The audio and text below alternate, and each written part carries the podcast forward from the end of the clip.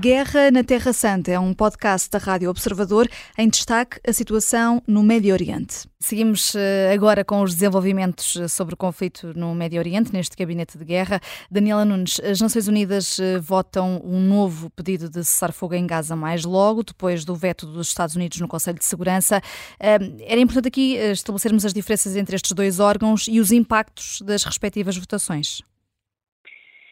Sim, eu, eu, infelizmente eu penso que nós vamos uh, permanecer aqui numa situação de, de, impasse, porque aquilo que vimos na, na, semana passada relativamente ao veto dos Estados Unidos na, da resolução uh, elaborada pelos, pelos Emirados Árabes Unidos,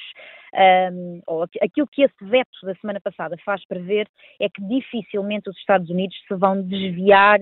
um, dessa, dessa posição, um, em que, inclusivamente, uh, o vice-embaixador norte-americano nas Nações Unidas uh, explicou porque é que os Estados Unidos não estavam interessados em viabilizar um, um cessar-fogo imediato, de acordo com as suas uh, declarações de, do senhor de, que se chama Robert Wood, um cessar-fogo, e nas suas palavras, apenas plantaria as sementes para a próxima guerra, porque o Hamas não deseja ver uma paz duradoura. Fim de citação. Portanto, o que eu julgo é que, uh, do ponto de vista prático, nós vamos permanecer sensivelmente na mesma, e, e, nesse sentido, perdoem-me a expressão, a forte chamada de atenção de António Guterres com, com a invocação do, do artigo 99 da Carta das Nações Unidas no passado dia 6 acaba por cair um bocadinho em saco roto, ainda que já soubéssemos que a aplicabilidade prática da invocação deste artigo fosse ela própria muito limitada e, e, nenhum milagre ia acontecer uhum. depois da invocação deste, deste artigo. Daniela, Deixe-me deixe aproveitar para, para, lhe perguntar, eh, visto que este artigo só foi invocado três vezes na história uh, e que uh, prevê que o secretário-geral da ONU possa chamar a atenção do Conselho de Segurança para temas que possam ameaçar a manutenção da paz e da segurança internacionais, se António Guterres fez bem ao invocá-lo nos últimos dias perante esta situação em, em Gaza? Eu acho que fez muito bem, uh, Bruno. Aqui a questão que, temos que perceber é que, de facto, o artigo 99 uh, é provavelmente a prerrogativa mais forte de que goza o secretário-geral da ONU para chamar a atenção do Conselho de Segurança para qualquer assunto uh, que ele considere da maior urgência, como neste caso é para António Guterres a situação em Gaza.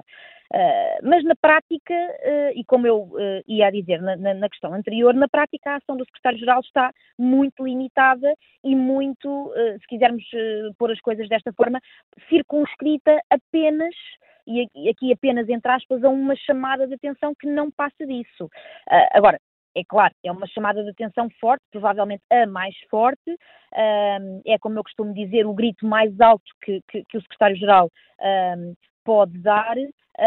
mas, mas, não passa disso. É de facto um momento importante e é um momento que estamos a debater porque, porque ele tem muita relevância. É a quarta vez na história que, é invocado este artigo e é a primeira vez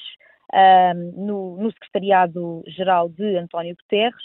Uh, e, portanto, há, há, de facto aqui um peso,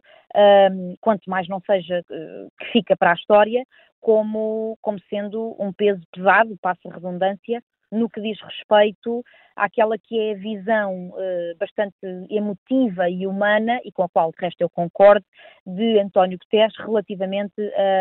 à necessidade de salvaguardar os civis as crianças e os bebés em Gaza e agora até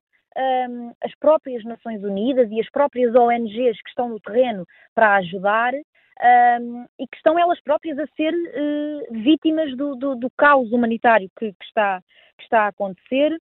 Uh, uma, das, uh, uma das ONGs que está particularmente hostil relativamente ao que se está a passar e muito especialmente em relação ao veto dos Estados Unidos de, na, na, na, resolução, ou na tentativa de resolução da semana passada, são os Médicos Sem Fronteiras, uh, que não compreendem como é que, em vez de viabilizar e simplificar, os Estados Unidos estão a contribuir para uma complexificação e um retardamento uh, daquilo que pode ser uma, uma o facilitar da, da, da situação uh, no terreno que muitas vezes não tem propriamente a ver com, com a guerra per si, não, não, não tem a ver com, com, com os combates e com, o que está em causa do ponto de vista ideológico ou político. Tem apenas a ver com aquilo que eu estava a dizer relativamente à salvaguarda uh, de civis, mulheres, crianças, bebés, enfim, que é, que é, o, que é o mais importante a, a, salvaguardar. E, portanto, o artigo 9 é de facto aqui uma chamada de atenção muito importante, a mais importante de todas, mas está muito autolimitada, se, se, se, se assim se puder dizer, porque no fundo quem decide é o Conselho de Segurança uh, e com os Estados Unidos com uma posição tão, tão, tão firme neste, neste contexto de Conselho de Segurança a não viabilizar esta, esta chamada de atenção de Guterres e a não, a não dizer amém a esta, a esta chamada de atenção, quer dizer, ainda mais complicado o cenário, o cenário se torna. Daniela, um, o Hamas insta a autoridade palestiniana a acabar com a coordenação de segurança com Israel, passar uh, à resistência armada, ignorando os acordos de Oslo depois eh, de o primeiro-ministro israelita ter dito que a diferença entre o grupo uh, terrorista e a autoridade palestiniana é que o Hamas quer eh, destruir Israel agora e a autoridade palestiniana quer fazê-lo por etapas.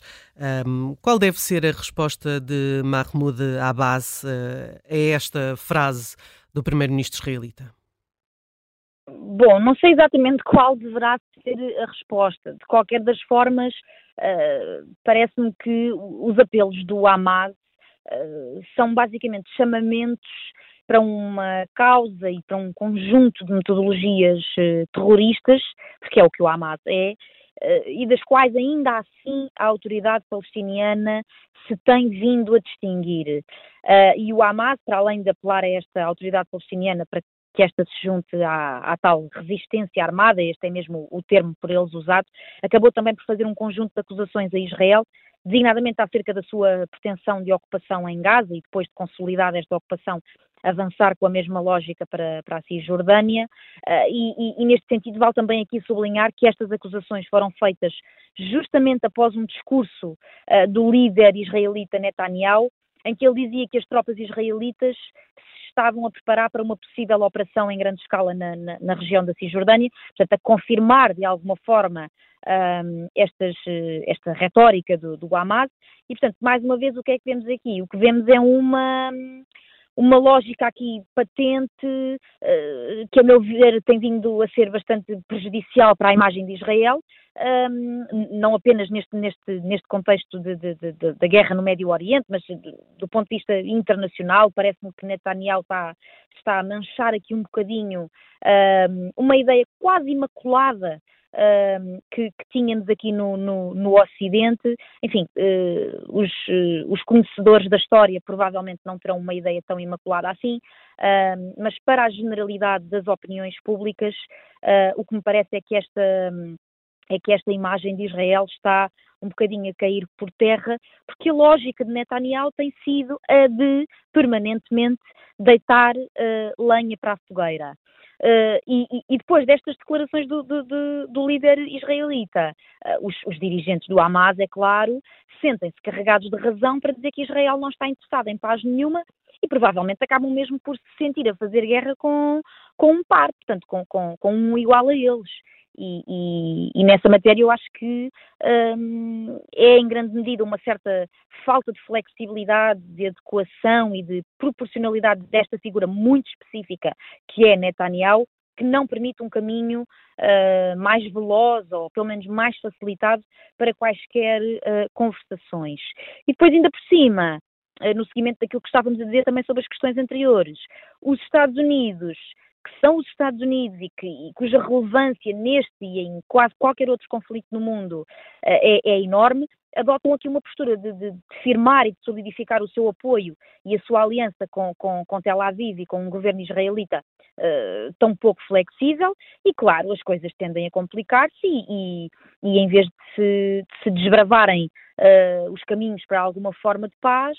uh, criam-se hostilidades novas a Guerra na Terra Santa é um podcast da Rádio Observador. Vai para o ar de segunda a sexta, depois do noticiário das nove e meia da manhã, e tem nova edição depois da síntese das quatro e meia da tarde. Está sempre disponível em podcast. Eu sou a Vanessa Cruz.